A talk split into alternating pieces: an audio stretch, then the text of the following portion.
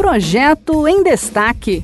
Você por dentro das propostas em debate no Congresso Nacional.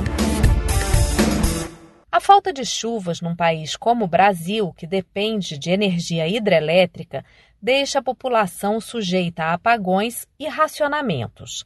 Uma proposta apresentada no Senado cria um programa para incentivar as pessoas a utilizar fontes de energia sustentáveis, como a energia solar.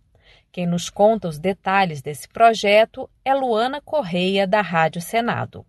O projeto de lei 3386 de 2021 cria o Programa de Incentivo ao Desenvolvimento de Energia Eólica e Solar, PIDES.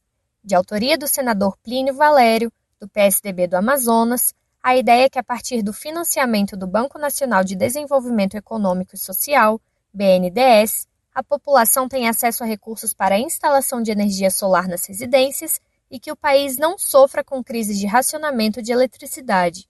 Plínio explica como funcionará o programa. O BNDES vai te financiar para que você monte suas placas solar na sua casa. Você vai economizar energia, vai economizar na conta, que é isso que você quer, e o país vai ganhar, porque você vai aliviar as hidrelétricas, quem produz energia. E é isso que a gente quer.